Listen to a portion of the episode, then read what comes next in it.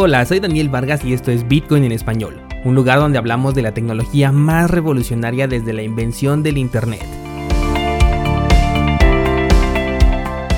¿Crees que estoy exagerando? Ponte cómodo y déjame ser tu guía en un camino sin retorno, el camino a la descentralización.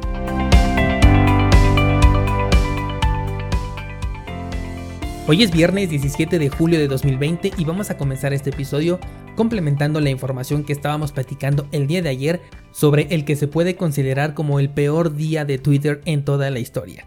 Hay varias cosas, pero vámonos por pasos.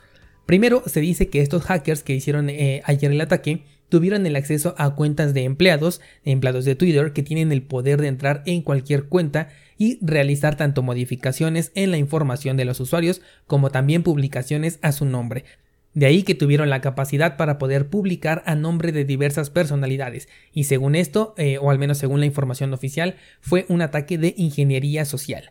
Ok, comencemos por remarcar esto. Hay personas dentro de Twitter que pueden tener acceso a tu cuenta, datos personales e incluso a publicar a tu nombre. Incluso son capaces de saltar la autenticación de dos factores de Google porque hubo cuentas que fueron atacadas y que tenían esta medida de seguridad activa. Es increíble este bombazo con el que podemos saber que Twitter no es una red social segura. Los datos de todos los usuarios están al alcance de sus empleados. Y sí, ellos pueden decir que solamente de los de alto rango, pero vamos que con la que acabamos de ver ayer es obvio que cualquier persona dentro de esa empresa tiene acceso. Voy a remarcar que Twitter anunció hace algunas semanas que sus empleados podían trabajar vía remota durante el tiempo que quisieran. Eso quiere decir que hay personas en este momento desde sus casas con acceso a todo Twitter en general lo cual incrementa los puntos de fallo porque bien pudo ser tal como lo declararon o también pudo ser un empleado que quiso vengarse de su supervisor o incluso algún externo con acceso al equipo de alguno de estos empleados que trabajan vía remota.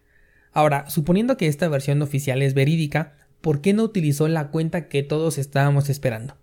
O bueno, tal vez generalicé mucho y quise hablar por todos, pero mientras yo veía en tiempo real como una por una iban saliendo las cuentas hackeadas, yo estaba esperando el tweet de Donald Trump pidiendo Bitcoin y nunca llegó. ¿Es porque es anti-Bitcoin o será por alguna otra razón?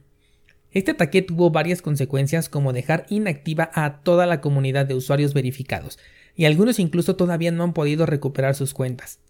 En el caso, por ejemplo, de Whale Alert, que es una cuenta que se encarga de hacernos saber cuando ocurre un movimiento importante en Bitcoin, o sea, cuando una ballena mueve una gran cantidad de criptomonedas, bueno, pues con las nuevas regulaciones de esta plataforma para evitar el spam ha quedado imposibilitado para poder publicar su acostumbrado boletín cuando una ballena cripto se asoma.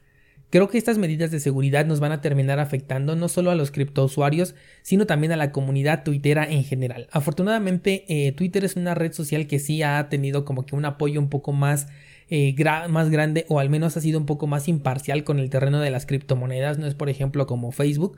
Pero espero que esto no cambie ahora con todo esto que se dio el día de ayer y que a partir de este momento se quieran tomar medidas un poco más drásticas con los criptousuarios. Ahora, tal como te decía ayer, nada más falta que se les ocurra a los hackers enviar los fondos a Coinbase. Y bueno, no fue de esta manera, pero resulta que la dirección que se publicó a través de estos tweets es una dirección que ya tenía relación en el pasado con Coinbase y con BitPay. O sea, ni siquiera tomaron las medidas de seguridad mínimas necesarias para poder realizar este ataque. De hecho, creo que también Binance está involucrado. Reutilizar direcciones Bitcoin es una pésima práctica, no solo para estos hackers, sino para ti también como usuario de Bitcoin. Por eso las carteras siempre nos ofrecen una dirección nueva en cada oportunidad que tenemos para poder recibirlas. Hay que tomar esto con cautela, ahorita la información va a ser muy confusa y es altamente probable que nunca se diga la verdad completa. Y lo digo porque de estar ligadas a estas cuentas de, de Coinbase, de BitPay y de Binance, que son cuentas que para utilizarlas requieren un proceso de Know Your Customer, ya se tendrían algunos nombres en la mira. O quién sabe, quizás ya los tienen en la mira pero no quieren hacerlo público por el momento. Sigo pensando que el ataque o tenía una intención directa o bien está hecho por adolescentes en sus primeros intentos por ser hackers. Y más ahora que se rumora que no utilizaron una dirección nueva para recibir los bitcoins, creo que esto es creo que esto es una práctica básica del uso de las criptomonedas como para que no lo estén realizando. Por otro lado, ya comenzamos con las notas que estábamos esperando y es que el señor Peter Schiff, que es un crítico recurrente del sector cripto, está diciendo que el ataque a Twitter puede ser el aviso de que se avecina un ataque hacia Bitcoin, un ataque dirigido directamente hacia la criptomoneda madre y entonces está a punto de ser hackeada. Evidentemente el señor no tiene idea de lo que está diciendo o bien simplemente quiere mantener su postura y aprovechar esta oportunidad para estar debajo de los reflectores porque esto no tiene absolutamente ningún sentido. El ataque fue hacia una red social y no comparten absolutamente nada con el código de Bitcoin. Por si alguno de ustedes le queda duda al respecto, es como si al comprar, por ejemplo, productos de Herbalife dijeran que se ha producido un hackeo al dólar. Es exactamente lo mismo, el método de pago es completamente indiferente al uso que se le esté dando. De hecho, algo interesante que se me pasó contarles es que hasta el momento no se sabe de ningún afectado. Es decir, no se ha visto por ahí alguna persona reclamando eh, porque le envió Bitcoin a Barack Obama y este no se lo ha duplicado.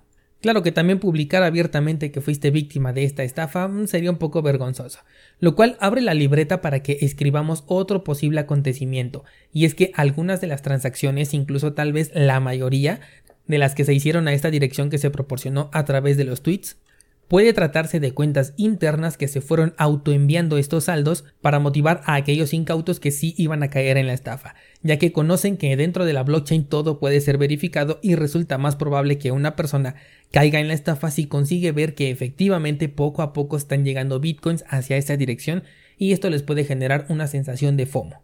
Así que tampoco queda descartado que en realidad el botín sea mucho más pequeño de la cifra que ayer teníamos, que estaba cerca de los 120 mil dólares.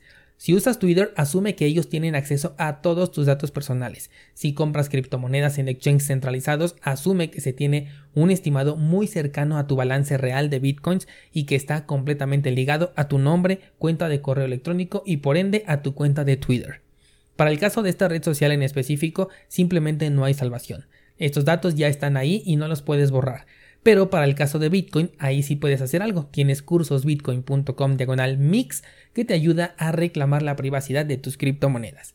Con este tema abro un paréntesis y es que ayer estaba platicando con un descentralizado y me preguntaba, oye Daniel, ¿qué pasa con las criptomonedas que yo compro en una casa de cambio centralizada y que después las puedo pasar por un proceso de mezcla de monedas o un coin bueno, en estos casos las compras que se realizan a través de medios centralizados ya quedaron registrados, ya no puedes hacer nada por eliminar ese registro.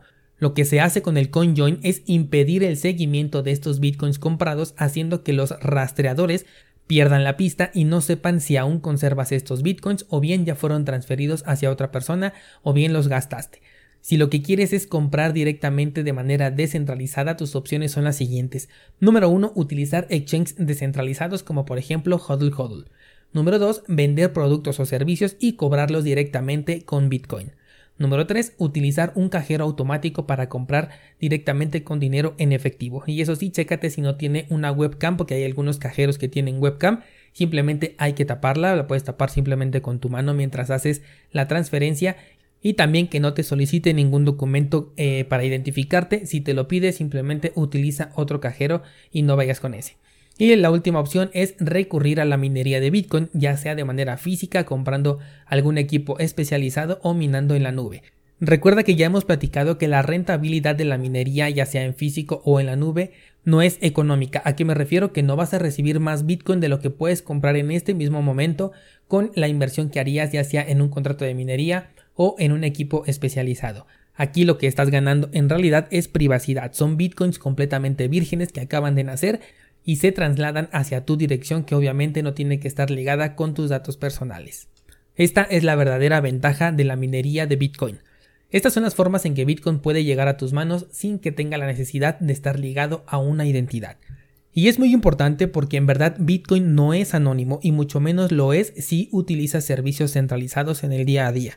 Tal es el caso de la siguiente nota que te comparto, pero solamente te la voy a mencionar y tú tendrás que ir a leerla y ahorita verás por qué. Y es que resulta que en Italia se han arrestado a dos jóvenes por pagar con Bitcoin, por eso del tema del anonimato. Bueno, pues estos jóvenes pagaron con Bitcoin por ver una transmisión en vivo dentro de la Deep Web. Y por supuesto que esta transmisión no incluía la lectura de libros prohibidos que están solamente disponibles en esta red, sino cosas verdaderamente escalofriantes.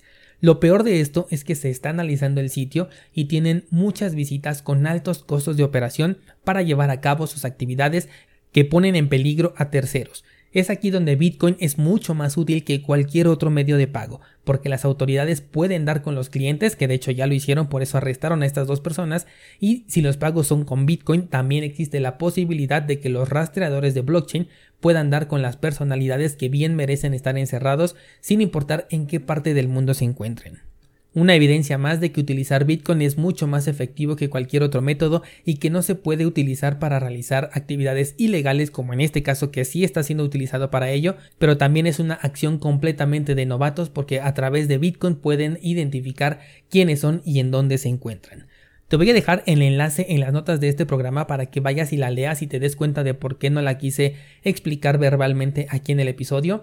Y como sé que ya te fuiste directamente a darle clic para satisfacer tu curiosidad, hasta aquí vamos a dejar este episodio y después de que leas la nota, ve a cursosbitcoin.com y chécate el nuevo contenido que tenemos el día de hoy. Nos escuchamos el día lunes con una sesión de preguntas y respuestas.